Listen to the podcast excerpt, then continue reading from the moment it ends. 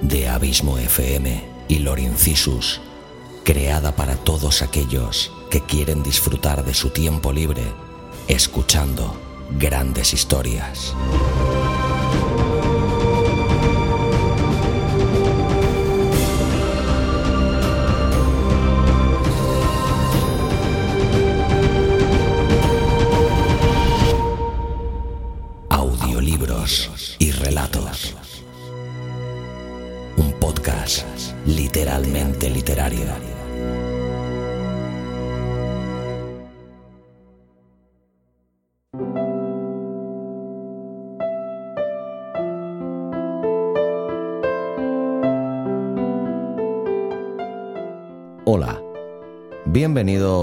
Podcast Audiolibros y Relatos.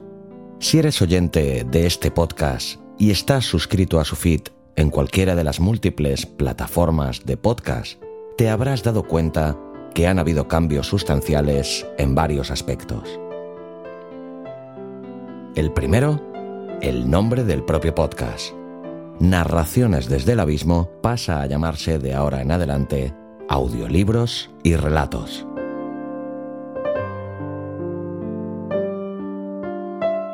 Habrás visto también que la introducción del programa y su música también han cambiado sustancialmente, así como la carátula y el propio logotipo de Abismo FM.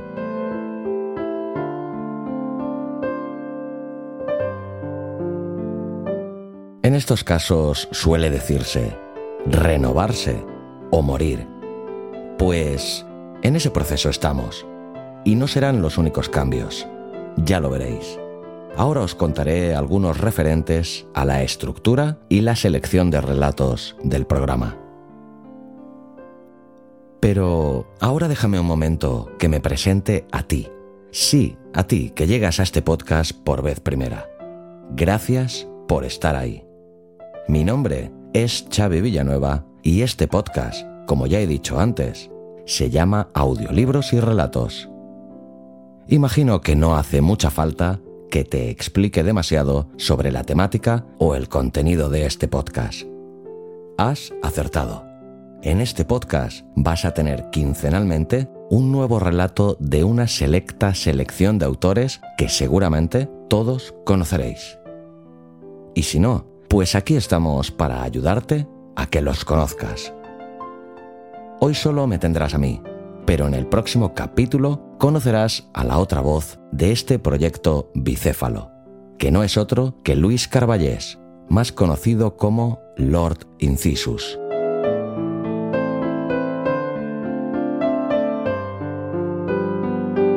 Cada mes tendrás dos audiorelatos, uno narrado por Luis y el otro por un servidor. En audiolibros y relatos no hay una temática preestablecida. No es un podcast de relatos de terror o de misterio. De esos ya hay muchos. En este podcast encontrarás grandes relatos de autores magníficos, pero el tema o el género es totalmente indiferente. Los habrá de misterio, de terror, comedias, dramas, prosa poética, incluso ficción sonora. En definitiva, y como bien resume su propio nombre, en este podcast lo que encontrarás serán audiolibros y relatos. Nada más.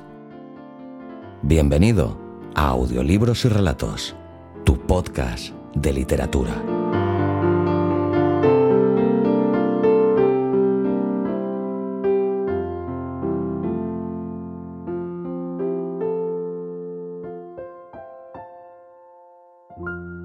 Dicho esto, vamos a dar paso al relato de hoy.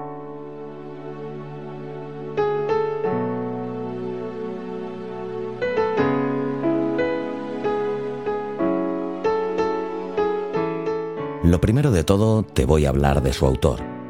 Hoy, en este primer capítulo de este podcast, con su nuevo nombre y formato, te traigo un maravilloso relato de uno de los genios de la literatura de terror y misterio, tanto actual como de todos los tiempos. Seguramente hayas anticipado ya el nombre, y no te falta razón. Nuestro autor de hoy no es otro que el inmenso Stephen King.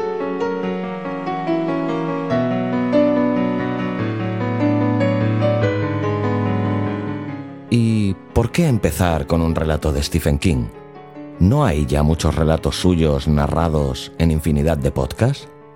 Seguramente sí, pero lo primero, ¿qué se le va a hacer si Stephen King es autor de algunos de los mejores relatos de misterio de la historia?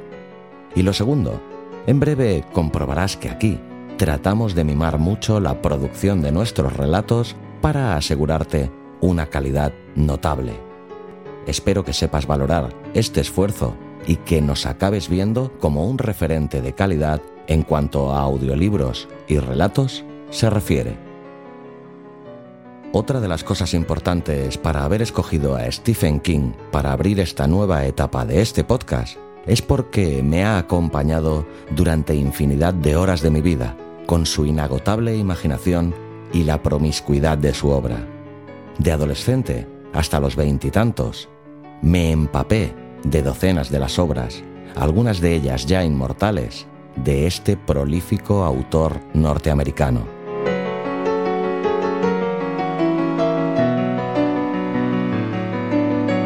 Repasando un poco en diagonal lo que de él dice la Wikipedia, destacaré que Stephen Edwin King nació en Portland, Maine, el 21 de octubre de 1947.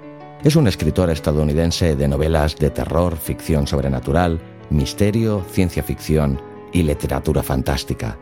Sus libros han vendido más de 350 millones de copias y en su mayoría han sido adaptados al cine y a la televisión. Ha publicado 62 novelas, siete de ellas bajo el seudónimo Richard Bachman y siete libros de no ficción. Ha escrito además alrededor de 200 relatos, la mayoría de los cuales han sido recogidos en 10 colecciones. Su sentido de la narración, sus personajes animados y coloridos y su capacidad para jugar con los temores de los lectores han sido blanco de elogios. Si bien en la mayoría de sus historias utiliza el recurso del terror, también aborda de manera regular temáticas como la infancia, el racismo y la guerra, brindando un retrato social muy realista de los Estados Unidos. Es esposo de la escritora y activista Tabitha King desde 1971, con la que tiene tres hijos, Naomi Rachel, Joe y Owen. Ahora, te voy a hablar del relato que estás a punto de escuchar.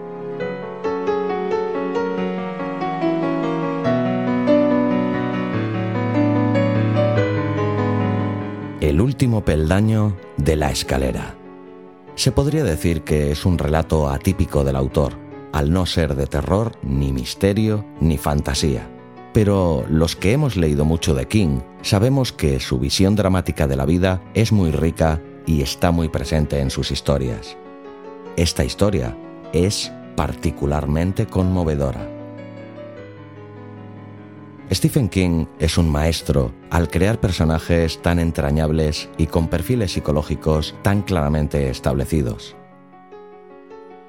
Esta que te traigo hoy es una historia tan hermosa como triste y que nos deja pensando en la fuerza de las relaciones entre hermanos y la facilidad con la que pueden romperse.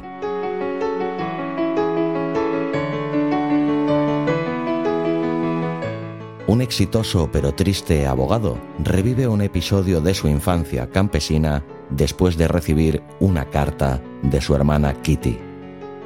En ese episodio, Kitty cae desde lo alto del granero mientras juega con su hermano a saltar a un montón de heno porque se rompe el último peldaño de la escalera él logra salvarla. Pero varios años después, ese acontecimiento del pasado vuelve a su presente para golpearle con fuerza.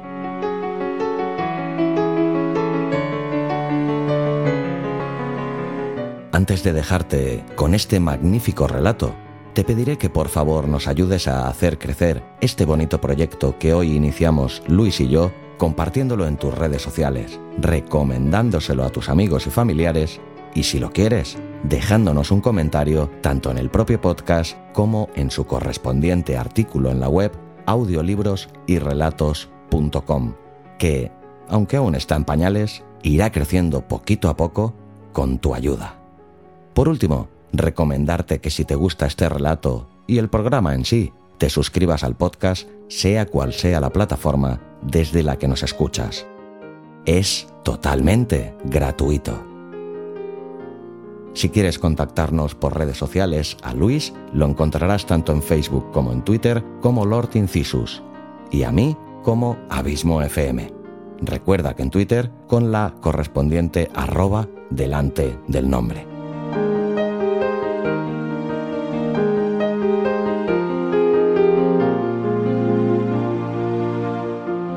Ahora sí, te dejo ya con este primer relato de esta nueva era de este podcast. Bienvenido, bienvenida a Audiolibros y Relatos, un podcast literalmente literario. Cógete de mi mano y déjate llevar adentrándote conmigo en esta estupenda historia de uno de los genios de la literatura contemporánea. Espero que lo disfrutes.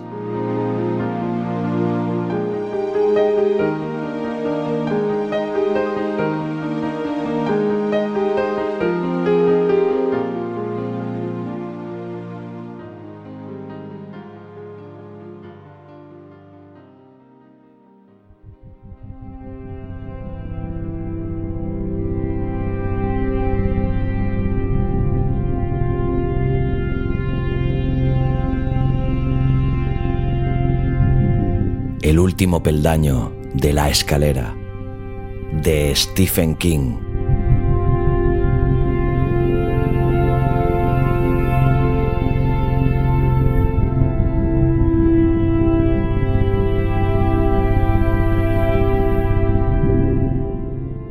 Ayer recibí la carta de Katrina, cuando aún no hacía una semana que mi padre y yo habíamos regresado de Los Ángeles.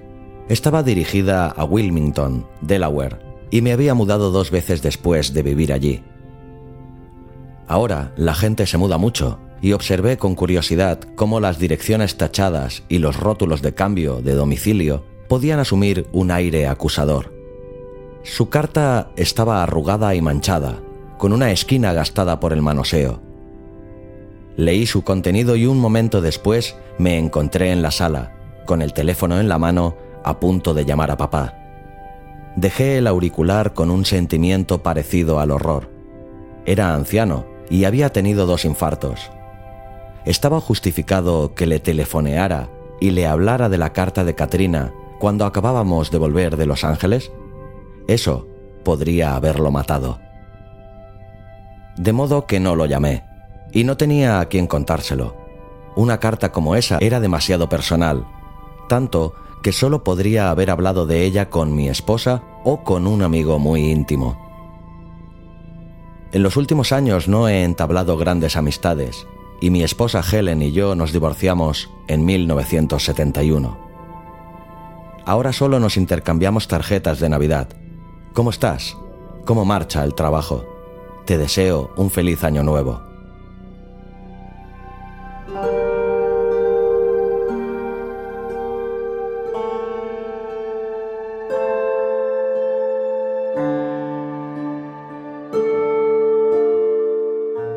Había pasado toda la noche en vela con la carta de Katrina. Podría haber escrito lo mismo en una postal. Debajo del querido Larry había una sola frase. Pero una frase puede decirlo todo. Puede hacerlo todo. Recordé la imagen de mi padre en el avión, el aspecto avejentado y demacrado de su rostro bajo la implacable luz del sol, a 6.000 metros de altura, mientras volábamos hacia el oeste desde Nueva York.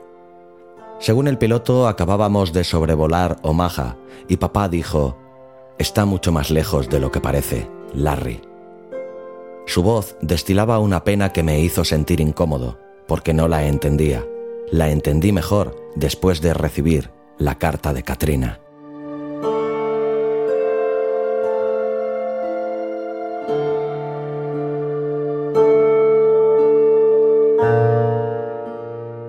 Nos criamos en un pueblo llamado Hemmingford Home, 123 kilómetros al oeste de Omaha. Allí vivíamos mi padre, mi madre, mi hermana Katrina y yo. Yo era dos años mayor que Katrina, a quien todos llamaban Kitty. Esta era una niña hermosa y luego se convirtió en una hermosa mujer. E incluso cuando tenía ocho años, en la época en que ocurrió el episodio del granero, ya era evidente que su cabello rubio como las barbas del maíz no se oscurecería nunca, y que sus ojos siempre conservarían su color azul escandinavo. Bastaba que un hombre mirara esos ojos para que quedara cautivado.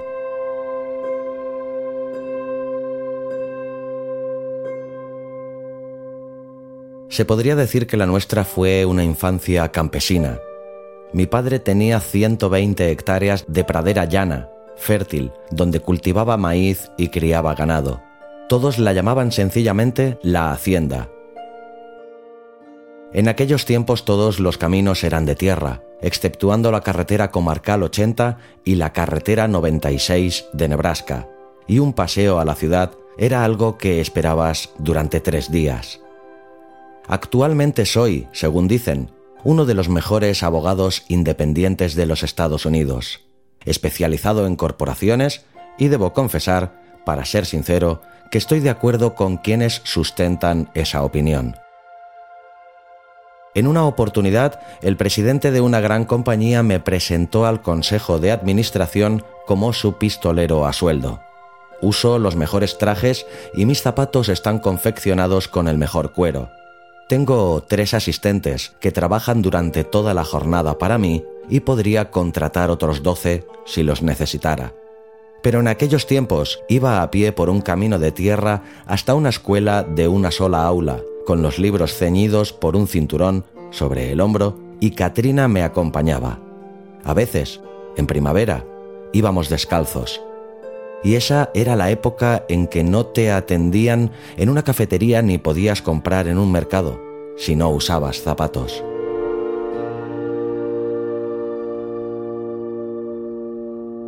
Después murió mi madre, cuando Katrina y yo asistíamos a la escuela secundaria de Columbia City, y dos años más tarde mi padre perdió la hacienda y se dedicó a la venta de tractores. Ese fue el fin de la familia, aunque entonces no pareció tan malo. Mi padre prosperó en su trabajo, se compró una agencia de ventas y hace aproximadamente nueve años lo eligieron para un cargo directivo. Yo gané una beca en la Universidad de Nebraska, jugando al fútbol, y aprendí algo más que a sacar el balón de un cerrojo suizo. ¿Y Katrina? Pero es de ella de quien quiero hablar. El episodio del granero se produjo un sábado de comienzos de noviembre. En verdad, no recuerdo bien el año, pero Eisenhower todavía era presidente. Mamá estaba en una feria de beneficencia de Columbia City y papá había ido a la casa de nuestro vecino más próximo, a 10 kilómetros de distancia, para ayudarlo a reparar un rastrillo de heno. Teóricamente, debería haber habido un peón en la hacienda, pero ese día no concurrió a trabajar y mi padre lo despidió antes de que transcurriera un mes. Papá me dejó una lista de faenas que debía realizar y también había algunas para Kitty, y nos ordenó que no nos fuéramos a jugar hasta que estuviera todo terminado. Pero eso no nos ocupó mucho tiempo. Estábamos en noviembre y a esa altura del año ya no había grandes apremios. Nuevamente habíamos salido a flote. No sería siempre así.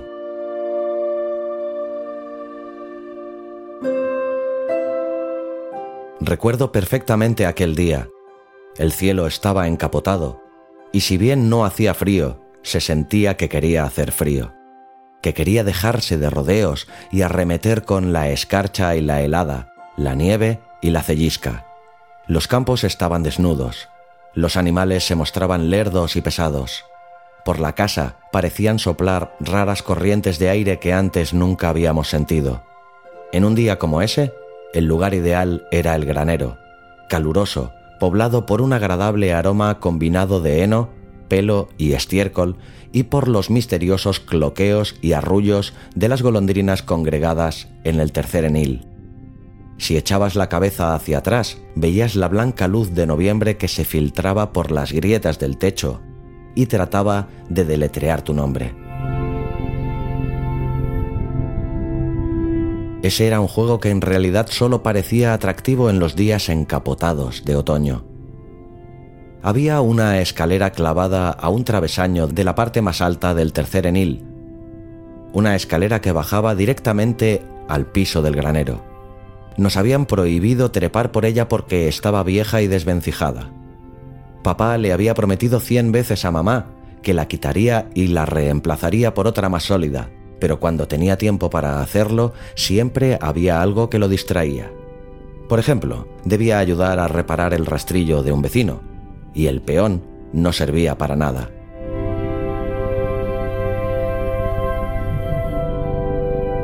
Si subías por la enclenque escalera, había exactamente 43 peldaños, que Kitty y yo habíamos contado hasta hartarnos. Terminabas en una viga situada a más de 20 metros del piso sembrado de paja. Y si después te deslizabas unos 4 metros por la viga, con las rodillas trémulas, las articulaciones de los tobillos que crujían y la boca seca e impregnada de sabor a mecha quemada, quedabas suspendido sobre el almiar. Y entonces podías saltar de la viga y caer 20 metros en línea recta en una horrible e hilarante zambullida mortal, hasta hundirte en un inmenso y mullido lecho exuberante. El heno tenía un olor dulzón, y al fin descansabas en medio de ese aroma de verano renacido, después de haber dejado el estómago atrás y en medio del aire, y te sentías bien, como debió de sentirse Lázaro. Habías saltado y habías sobrevivido para contarlo. Claro que era un deporte prohibido. Si nos hubieran sorprendido, mi madre habría puesto el grito en el cielo y mi padre nos habría azotado, a pesar de que ya no éramos críos. Debido al estado de la escalera y también porque si por casualidad perdías el equilibrio y caías de la viga antes de haber llegado al blando colchón de heno, era seguro que te descalabrarías contra las duras tablas del piso. Pero la tentación era demasiado grande. Cuando no está el gato... Bien, ya conocéis el refrán. Ese día empezó como todos los otros, con una deliciosa sensación de miedo mezclado con deseos anhelantes. Estábamos al pie de la escalera, mirándonos el uno al otro. Kitty estaba congestionada, con los ojos más oscuros y centelleantes que de costumbre. Te desafío, dije. El desafiante sube primero, respondió Kitty. Las chicas suben antes que los chicos, contraataqué enseguida. No si es peligroso, respondió ella bajando recatadamente los ojos, como si no fuera público y notorio que ella era la segunda machota de Hemingford. Mas ese era su comportamiento habitual. Subía, pero no antes que yo. Está bien, asentí. Ya subo. Ese año yo tenía 10 años y era flaco como una estaca. Pesaba aproximadamente 45 kilos. Kitty tenía 8 años y pesaba 10 kilos menos. Pensábamos que si la escalera siempre nos había aguantado, seguiría aguantándonos indefinidamente. Idea esta que pone constantemente en apuros a hombres y naciones.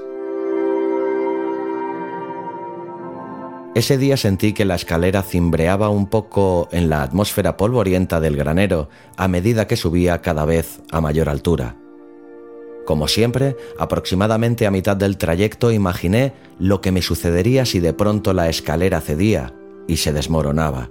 Pero seguí subiendo hasta que pude sujetarme de la viga e izarme y mirar hacia abajo. El rostro de Kitty, vuelto hacia arriba para mirarme, era un pequeño óvalo blanco. Con su camisa a cuadros desteñida y sus vaqueros azules, parecía una muñeca. Sobre mi cabeza en los polvorientos recovecos del alero, las golondrinas arrullaban dulcemente. De nuevo, ajustándome al ritual. ¿Qué tal ahí abajo? grité, y mi voz flotó hasta ella montada sobre motas de paja. ¿Qué tal ahí arriba? Me puse en pie, oscilé un poco hacia atrás y adelante. Como siempre, parecieron soplar súbitamente extrañas corrientes de aire que no habían existido abajo. Oí los latidos de mi propio corazón mientras empezaba a avanzar con los brazos estirados para conservar el equilibrio. Una vez, una golondrina había revoloteado cerca de mi cabeza en ese momento de la aventura y al respingar había estado a punto de caerme. vivía con el temor de que ese trance pudiera repetirse. Pero no esta vez. Por fin estaba sobre el seguro colchón de heno. Ahora mirar hacia abajo era más sensual que terrorífico. Hubo un momento de expectación. Después salté al vacío, apretándome aparatosamente la nariz como lo hacía siempre, y el súbito tirón de la gravedad me arrastró brutalmente, a plomo, y me hizo sentir deseos de gritar. Oh, lo siento, me he equivocado, dejadme subir de nuevo. Entonces tomé contacto con el heno, me incrusté en él como un proyectil y su olor dulzón y polvoriento me rodeó mientras seguía hundiéndome como en un agua espesa hasta quedar lentamente sepultado en la paja.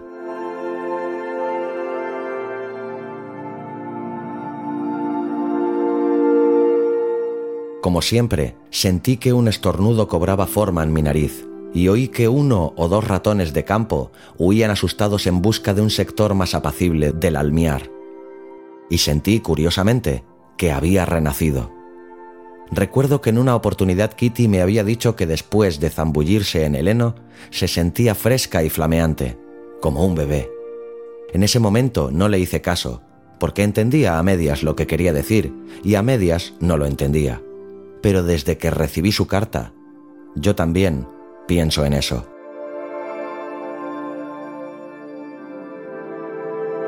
Bajé de la pila de heno, casi nadando en ella, hasta que mis pies tocaron el piso del granero.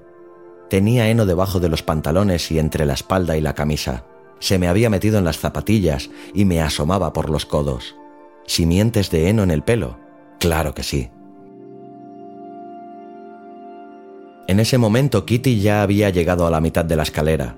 Sus trenzas doradas bailoteaban sobre sus omóplatos y seguía trepando por un haz polvoriento de luz.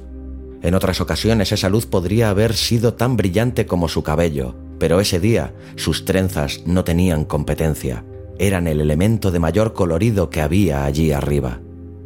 Pensé, bien lo recuerdo, que no me gustaba la forma en que se combaba la escalera, parecía más destartalada que nunca.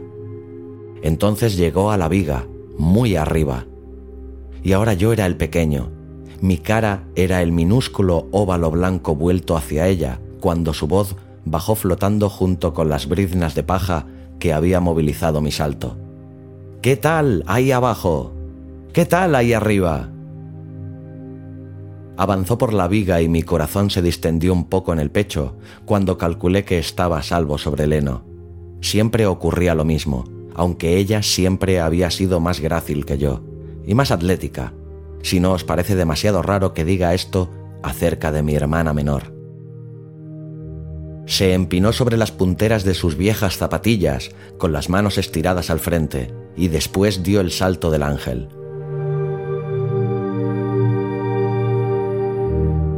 Hablad de lo inolvidable, de lo indescriptible.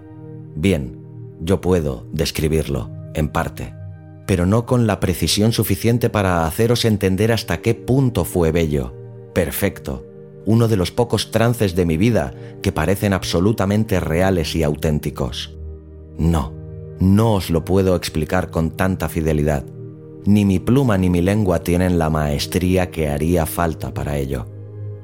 Por un instante fugaz pareció flotar en el aire como si la sostuviera una de esas misteriosas corrientes ascendentes que sólo existían en el tercer enil, transformada en una golondrina rutilante de plumaje dorado como Nebraska no ha vuelto a ver otra.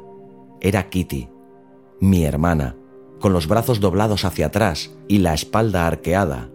Y cuánto la amé durante esa fracción de segundo.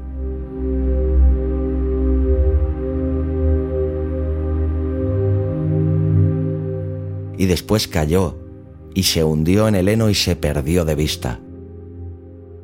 Del boquete que había abierto brotó una explosión de paja y de risas. Olvidé cuán débil me había parecido la escalera con ella encima, y cuando salió del almiar, yo ya estaba nuevamente a mitad del trayecto. Yo también intenté ejecutar el salto del ángel, pero el miedo me atenazó como siempre y mi ángel se transformó en una bala de cañón. Creo que nunca terminé de convencerme, como Kitty, de que el heno estaba allí. ¿Cuánto duró el juego? Quién sabe. Pero después de diez o doce saltos, levanté la vista y vi que la luz había cambiado. Mamá y papá tardarían en volver y nosotros estábamos cubiertos de paja, lo cual era una prueba tan contundente como una confesión firmada. Accedimos a pegar un salto más cada uno. Yo subí antes que ella y sentí que la escalera se movía bajo mis pies y oí muy débilmente el chirrido de los clavos que se aflojaban en la madera. Y por primera vez me sentí auténtica, activamente asustado. Creo que si hubiera estado más cerca del pie de la escalera, habría bajado y que ahí habría terminado todo. Pero la viga estaba más próxima y parecía más segura. Cuando me faltaban tres peldaños para llegar arriba, aumentó el chirrido de los clavos tirantes y el terror me congeló súbitamente, con la certeza de que me había excedido, hasta que mis manos cogieron la viga astillada y aligeraron a la escalera de mi peso. Un sudor frío, desagradable, pegoteaba las briznas de paja a mi frente. El juego ya había perdido su atractivo.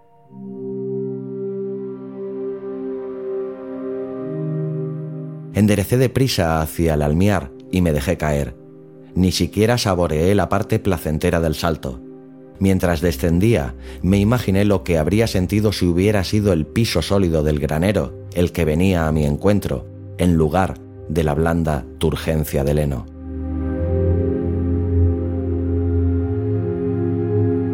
Cuando asomé en el centro del granero vi que Kitty trepaba apresuradamente por la escalera.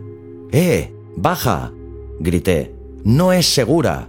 Me sostendrá, respondió ella con un tono confiado. Soy más ligera que tú. Kitty. Pero no pude terminar la frase, porque fue entonces cuando cedió la escalera. Se partió con un chasquido de madera podrida, astillada. Yo grité y Kitty chilló. Estaba más o menos donde me hallaba yo cuando me convencí de que había puesto exageradamente a prueba mi suerte. El peldaño sobre el que ella se apoyaba se desprendió y después los dos largueros se separaron.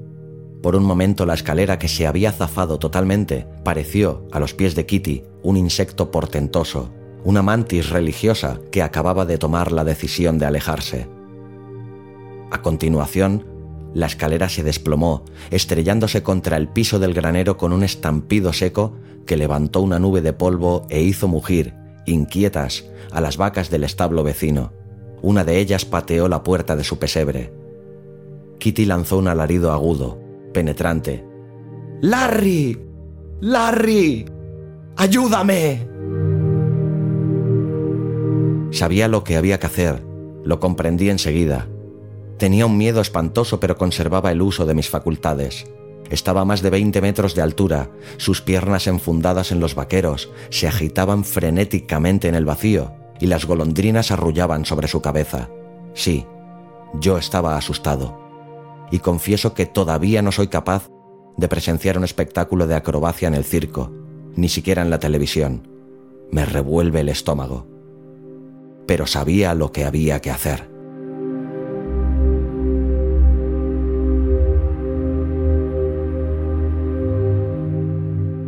Kitty, le grité, quédate bien quieta. quieta. Me obedeció al instante. Dejó de agitar las piernas y quedó congelada verticalmente, con las manecitas cerradas sobre el último peldaño del extremo astillado de la escalera, como una acróbata cuyo trapecio se hubiera inmovilizado.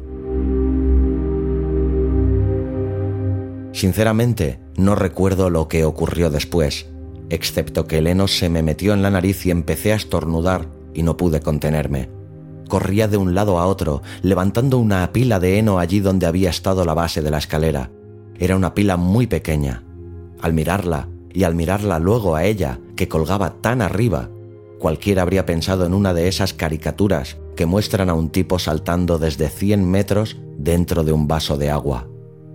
Iba y venía, iba y venía. Larry, Larry, no podré resistir más tiempo. El timbre de su voz era atiplado y desesperado. Tienes que resistir, Kitty, tienes que resistir. Iba y venía. El heno me caía dentro de la camisa. Iba y venía.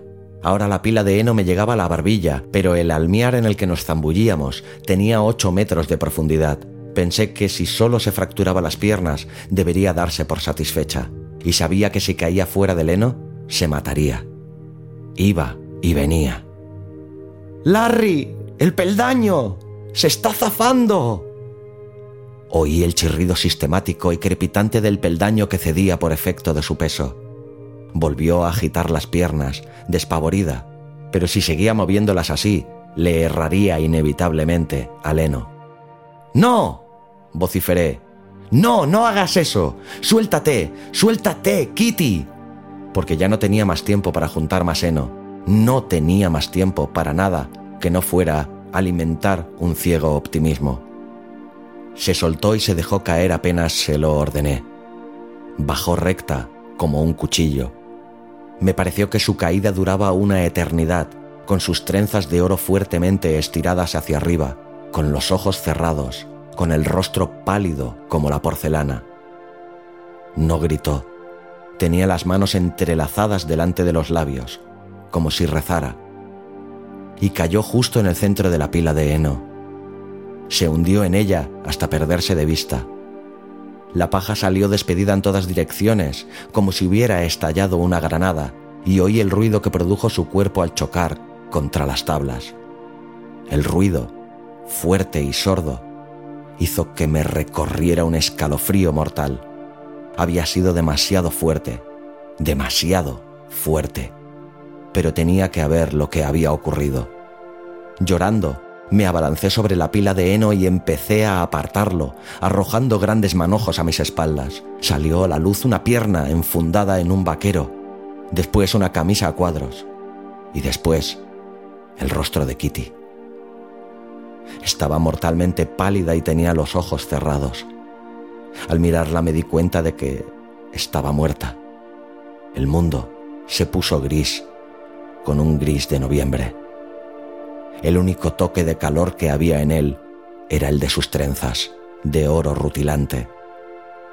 Y después, el azul profundo de sus iris cuando abrió los ojos. Kitty. Mi voz sonaba ronca, gangosa, incrédula. Mi garganta estaba tapizada de polvo de heno. ¿Kitty? ¿Larry? preguntó ella atónita. ¿Estoy viva? La levanté del heno y la estrujé, y ella me echó los brazos al cuello y me devolvió el abrazo. Estás... estás viva, dije. Estás viva, estás viva. Se había fracturado el tobillo izquierdo, y eso fue todo.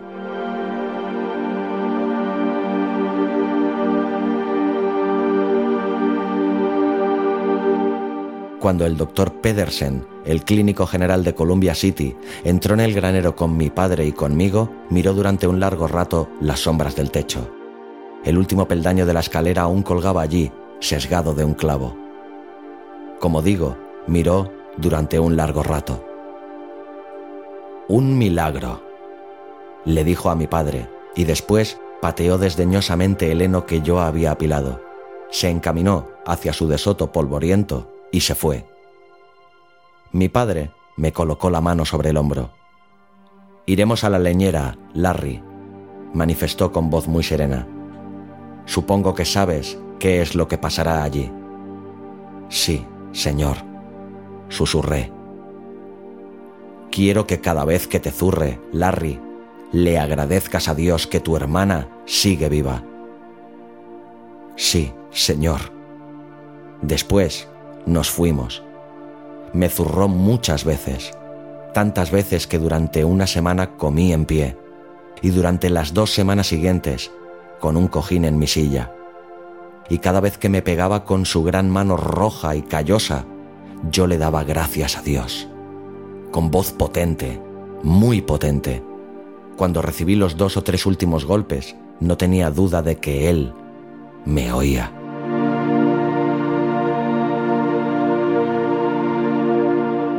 Me dejaron entrar a verla un poco antes de la hora de acostarme.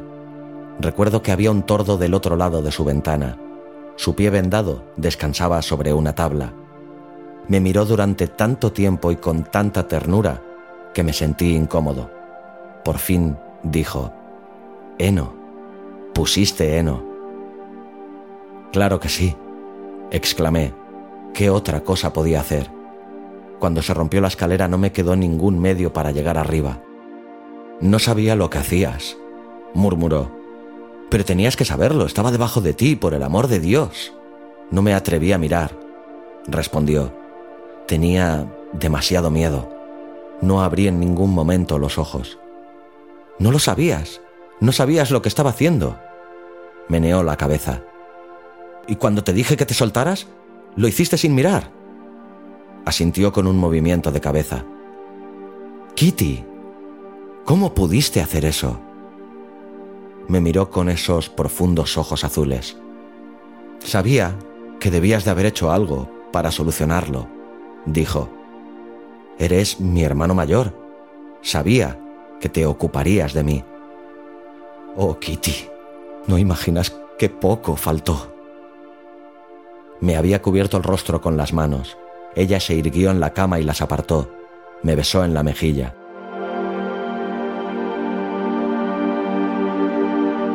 No, murmuró, pero sabía que tú estabas ahí abajo. Caray, qué sueño. Hasta mañana, Larry. El doctor Pedersen dice que me pondrán una escayola. Estuvo escayolada durante poco menos de un mes y todos sus compañeros de escuela firmaron el yeso, e incluso me lo hizo firmar a mí. Y cuando se lo quitaron, ahí terminó el episodio del granero. Mi padre reemplazó la escalera que llevaba al tercer enil por otra nueva y fuerte, pero nunca volví a trepar a la viga para saltar sobre el heno. Por lo que sé, Kitty tampoco lo hizo.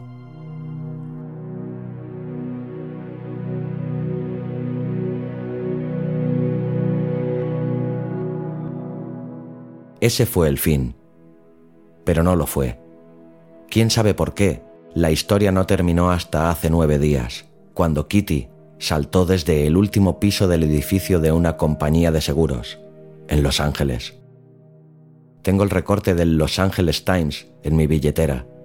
Supongo que lo llevaré siempre conmigo, no con la alegría con que llevas las instantáneas de las personas que deseas recordar, o las entradas de un buen espectáculo o parte del programa de un partido del Campeonato Mundial.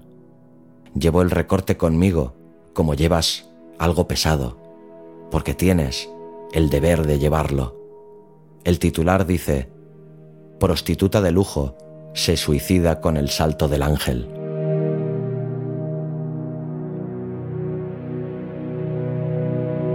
Crecimos. Esto es todo lo que sé, dejando de lado los hechos sin importancia. Ella pensaba estudiar Administración de Empresas en Omaha, pero el verano después de terminar el bachillerato ganó un concurso de belleza y se casó con uno de los jueces. Parece un chiste obsceno, ¿verdad? Mi Kitty. Mientras yo estudiaba derecho, ella se divorció y me escribió una larga carta de diez o más páginas en la que me contaba cómo había pasado todo, qué repugnante había sido, cómo todo habría sido mejor si ella hubiera podido tener un hijo.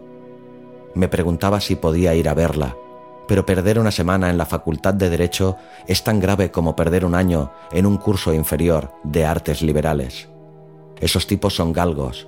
Si pierdes de vista al conejito mecánico, no lo encuentras nunca más. Se mudó a Los Ángeles y volvió a casarse. Cuando naufragó ese matrimonio, yo había regresado a la Facultad de Derecho. Me escribió otra carta, más breve, más amarga me decía que nunca se dejaría atrapar en ese tío vivo. Era una rutina inalterable. La única forma de coger la sortija consistía en casarse del caballito y romperse el cráneo. Si ese era el precio de una vuelta gratis, ella no estaba dispuesta a pagarlo. Postdata, ¿puedes venir, Larry? Hace mucho que no te veo.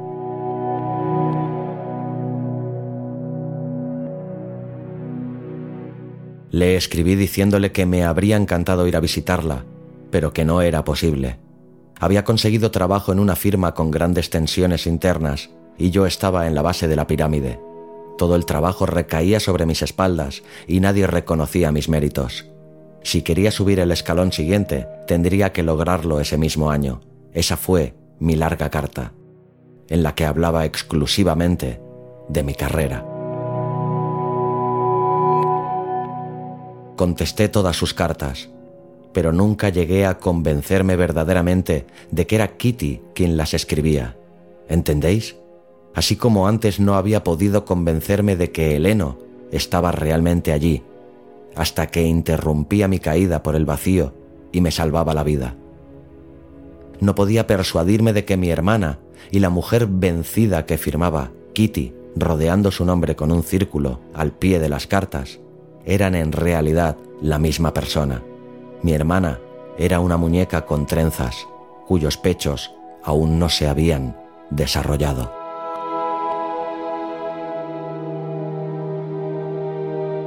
Fue ella la que dejó de escribir.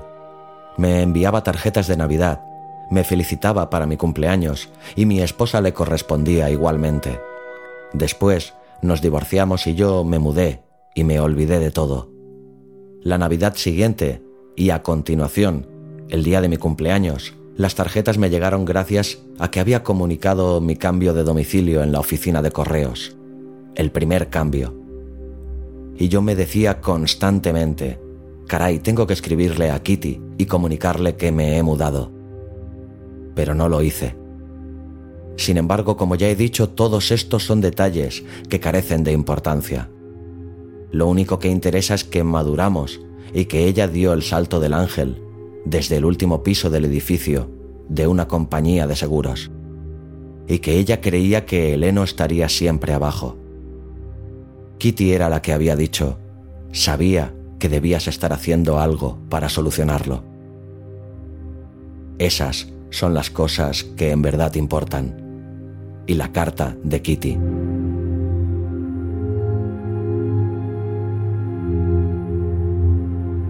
Actualmente todos se mudan continuamente y es curioso que esas direcciones tachadas y esos rótulos de cambio de domicilio puedan asumir la forma de acusaciones. Kitty había estampado el remite en un ángulo superior izquierdo del sobre y esa dirección correspondía al apartamento donde había estado viviendo hasta que saltó, en un hermoso edificio de Van Nuys. Papá y yo fuimos allí a recoger sus cosas. La casera se mostró muy amable. Estimaba a Katy. El matasellos tenía fecha de dos semanas antes de su muerte la carta debería haberme llegado mucho antes si no hubiera sido por los cambios de domicilio. Ella debía haberse cansado de esperar. Querido Larry, últimamente he estado pensando mucho en eso y he resuelto que lo mejor para mí habría sido que el último peldaño se hubiera roto antes de que tú pudieses apilar el heno. Tu Kitty. Sí, Supongo que Kitty debió de cansarse de esperar. Prefiero pensar esto y no que ella llegó a la conclusión de que yo la había olvidado. No me habría gustado que pensara eso, porque tal vez esa sola frase habría sido lo único que me habría hecho acudir, corriendo a su lado.